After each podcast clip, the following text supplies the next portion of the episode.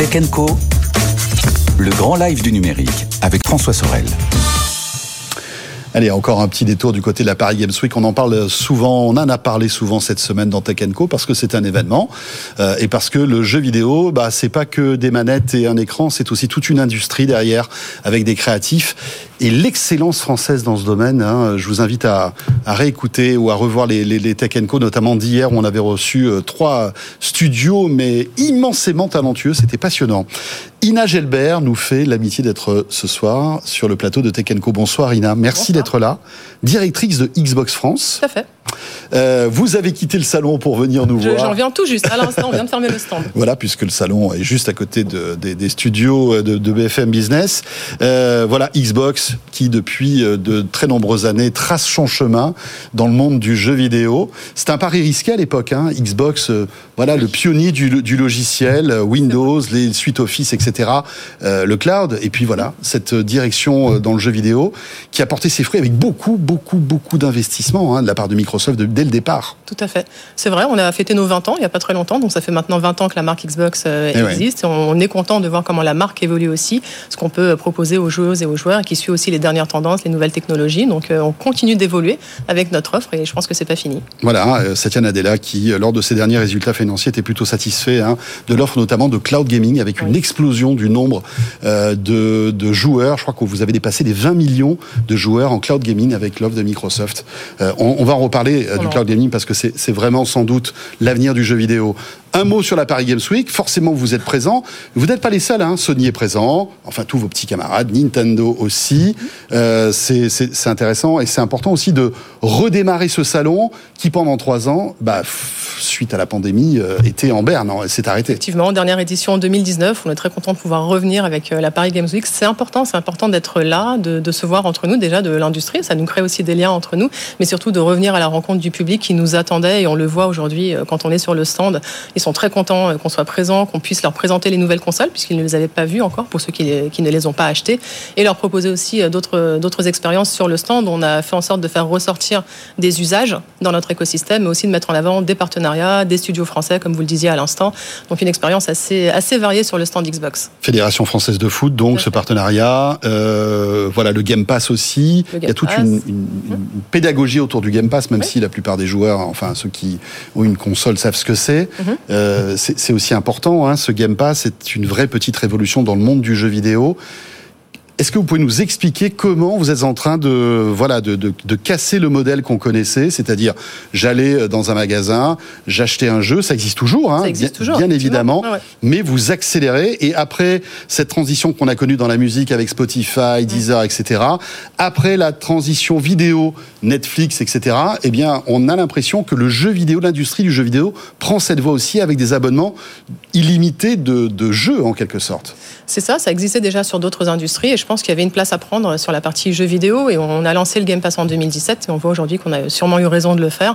On a testé, on a intégré des jeux, des studios partenaires, nos jeux propres des studios Microsoft qui sortent dès le jour de leur sortie dans le Game Pass, qui sont disponibles directement. Le fameux Day One. Le Day One, voilà, le Day One Game Pass, qui est une phrase qui ressort souvent quand on prend la parole aussi, mais ça fait partie de la promesse qu'on a pour les joueuses et les joueurs dans l'écosystème Xbox et c'est important de continuer à leur offrir cette qualité de service avec le Game Pass. Les évolutions qu'on voit aussi, c'est qu'on a commencé plutôt autour de la console. On a le Game Pass maintenant pour PC aussi, qui est une deuxième offre qu'on propose, qui est plus adressée à des joueurs sur PC. Et vous parliez du cloud gaming, c'est un peu, euh, c'est encore en bêta pour l'instant, mais ça prend énormément d'ampleur.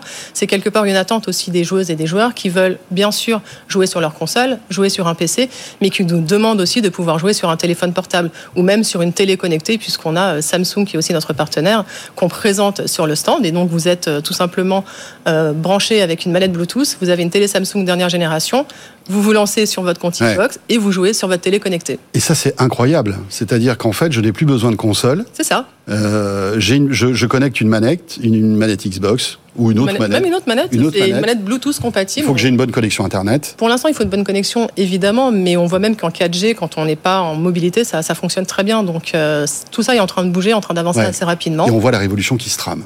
C'est au-delà d'une révolution, je pense que c'est une attente des joueuses et des joueurs mmh. de se dire bah, j'ai envie de jouer de manière plus fluide, d'avoir moins de barrières pour pouvoir accéder à mon contenu jeu vidéo. Et donc on a le Game Pass qui nous permet de le faire et le cloud gaming aussi. Alors votre grand patron Phil Spencer euh, a déclaré il y a pas longtemps euh, que euh, évidemment il était satisfait des ventes des Xbox Series X et des Series S, mais que en fait Microsoft perdait de l'argent lorsqu'il vendait ses consoles entre 100 et 200 dollars. Alors ça aussi c'est un secret de polichinelle. Depuis depuis que l'industrie du jeu vidéo existe avec les consoles, on sait que les consoles sont ou vendues à prix coûtant ou à perte parce qu'après il y a le modèle économique du jeu. Mais ce que je voulais dire par là, c'est que finalement, euh, demain avec ma télé Samsung et demain avec ma télé Sony et d'autres, j'aurais même plus besoin d'acheter une console, si, j'ai bien compris. En fait, on donne le choix tout simplement. C'est-à-dire, on laisse une fois de plus le, les joueurs décider de la manière dont ils veulent accéder aux jeux vidéo. S'ils souhaitent le faire sur une console, on a de très belles consoles dernière génération, série S et série X, qui fonctionnent très bien. On a énormément de demandes dessus, mais on ouvre la possibilité d'y accéder sur d'autres supports. Et c'est vraiment ça, et ça vient des demandes des joueuses et des joueurs dans notre écosystème. Donc, utiliser une télé si, ça, si c'est ce qui leur correspond le plus, utiliser un PC, un téléphone portable, c'est juste rendre l'accès plus facile. Mais là, vous testez un peu le marché. Ça veut dire que finalement, aujourd'hui, donc il y a ces deux, deux Xbox, hein, une, on va dire, d'entrée de gamme, euh, enfin. Non, plus accessible, je dirais, en termes de prix et 100% digital. Hein. Voilà. Et puis mm. la plus puissante, bien évidemment. Euh, mais ça veut dire que peut-être que dans 5 ans, il n'y aura plus de console, en fait une télé, un écran et une manette suffira. Est-ce que vous arrivez déjà à savoir à quoi va ressembler l'avenir du jeu vidéo ou c'est encore un peu trop tôt? Ce qu'on sait, c'est que tout le monde n'ira pas s'équiper d'une console. Il faut peut-être voir les choses différemment. Aujourd'hui, on a une base qui est attachée à la console et c'est une super expérience de jeu de partir sur une console, notamment les dernières générations. Il y en aura encore d'autres euh, derrière, mais tout le monde n'ira pas acheter une console. Et pourtant, on veut donner la possibilité d'accéder au catalogue de jeux qu'on propose dans l'écosystème. On vous le disait tout à l'heure, il y a des studios qui sont très créatifs, notamment en France. On veut faire en sorte que cette créativité, cette richesse de catalogue soit accessible au plus grand nombre. Euh, le, ce système d'abonnement donc mensuel euh, qui permet donc d'avoir accès à un catalogue de jeux, il évolue tout le temps. C'est ça qui est fort, c'est-à-dire qu'il y a même une actualité. Tous les mois, vous sortez de nouveaux jeux. Euh, en, en, général, si voilà, si je m'abonne et que ça coûte à peu près 13 euros, j'ai combien de jeux à ma disposition avec lesquels je peux jouer de manière illimitée? Plusieurs centaines de jeux. Donc voilà, un catalogue très riche de plusieurs générations d'Xbox aussi. C'est important de dire qu'on a des jeux qui étaient déjà présents sur les premières générations, qu'on a portés sur ces nouvelles générations. Oui, des grands classiques, on va dire. Des grands classiques euh, et les nouveautés. Toute la série des Halo, j'imagine. Les séries Halo. On a aussi pas mal de jeux des studios de Bethesda. On a vraiment des grandes franchises, mais aussi beaucoup de jeux indépendants, de petits jeux. Je dirais ce qu'on appellerait des double A et non pas des triple A aussi, qui sont là. Et le fait qu'ils soient dans le Game Pass, je pense que, ça enrichit énormément l'offre qu'on propose, parce qu'une fois qu'on a joué à Halo ou des jeux, des jeux comme ça, quand on a le Game Pass, on est poussé à tester des nouveaux jeux auxquels on n'aurait pas pensé si on n'avait pas cet abonnement. Et donc, ça donne aussi de la visibilité à des studios qui étaient peut-être plus petits, euh, qui n'avaient peut-être pas les moyens de faire de grosses communications dessus. Et donc, ça leur donne accès directement à cette base d'abonnés. En tant qu'observatrice du marché du jeu vidéo euh, et en tant que représentante de, de Xbox France, est-ce que vous êtes euh, satisfaite et fière de voir l'industrie du jeu vidéo français? Très. Euh, c'est vrai qu'on a on, a on, a plein de plein sans plein, aucun, plein de pépites, plein de talents.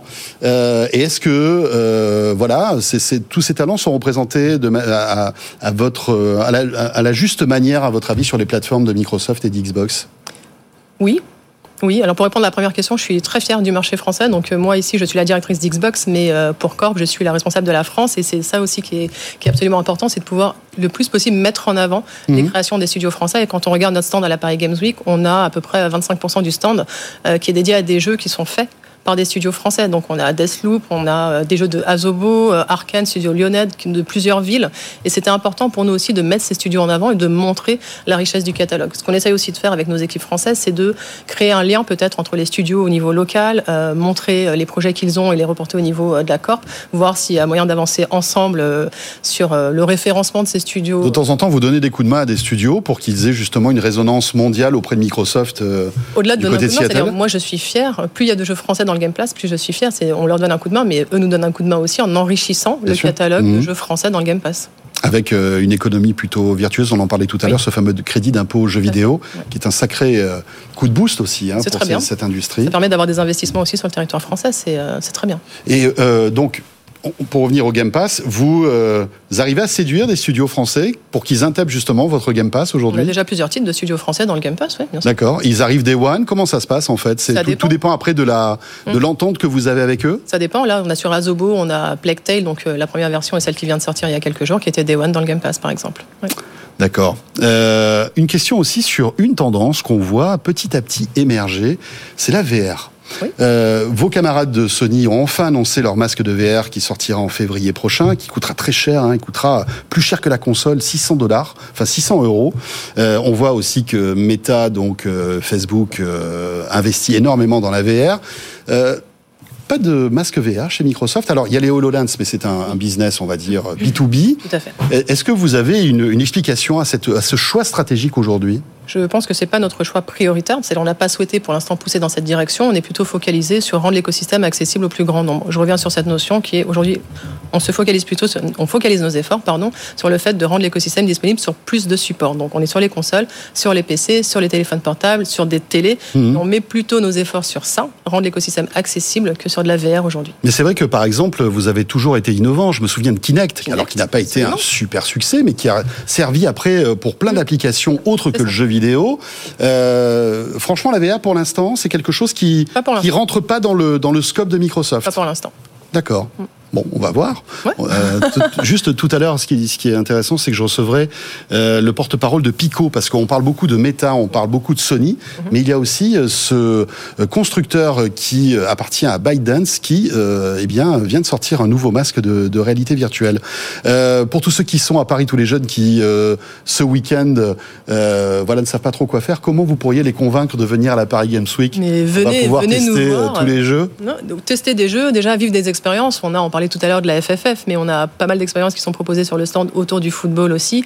Euh, on a une Lego géante qui passait tout à l'heure dans les photos, euh, j'ai vu, qui est faite avec 300 000 briques. On a une scène qui est animée sur toute la durée. On a aussi un corner, c'est important d'en parler, avec Cap Game, qui est une, association qui, euh, qui travaille sur l'accessibilité dans le jeu vidéo. Et donc, on a un corner Cap Game sur notre stand pour parler de la mallette adaptative et de toutes les fonctionnalités qui existent dans le jeu vidéo. Pour l'accessibilité, en fait Des personnes qui sont en situation de handicap, donc que ce soit moteur ou un problème de vue ou d'ouïe, etc. Il y a énormément de solutions qui existent et on a dédié ce corner à Cap Game pour expliquer aux personnes qui sont en situation de handicap, mais aussi aux personnes qui les accompagnent, qu'il y a des solutions qui existent euh, et qu'il faut euh, simplement avoir euh, ben, la manette adaptative quand c'est nécessaire, les bons accessoires qui vont avec et savoir régler les paramètres à l'intérieur du jeu vidéo. On a aussi notre scène plein d'animations sur la scène avec une traduction simultanée en langue des signes. Donc on, on, a un effort particulier pour que toutes les personnes qui viennent sur la Paris Games Week se sentent bien accueillies. Dernière question, est-ce qu'il y a des pénuries de stock de Xbox pour les fêtes de fin d'année? On voit que euh, voilà, ces pénuries de semi-conducteurs impactent toute l'industrie euh, et notamment celle du jeu vidéo. On sait que chez Sony, euh, c'est parfois un peu compliqué. Est-ce que Microsoft, vous êtes plutôt zen sur cette fête de fin d'année ou ça va être tendu? On n'est pas zen, on est tendu. Il y aura des consoles. on a encore des volumes qui arrivent là sur la fin d'année, mais ce ne sera pas à la hauteur de la demande qu'on a sur le marché français. D'accord. Donc il y, aura des ruptures de stock. Oui. Obligatoirement. Sur les deux modèles? Sur la X surtout. Sur la X, donc, qui est le modèle haut de gamme, on va dire. Voilà. Très bien. Merci beaucoup. Merci à vous. Euh, Ina Gelbert d'être passée par le plateau de Tech Co. J'imagine que vous allez euh, passer encore quelques, quelques heures jusqu'à dimanche. Vous serez à la Paris Games Week, donc euh, porte de Versailles pour ce grand salon du jeu vidéo qui revient dans cette édition Restart après trois ans d'arrêt.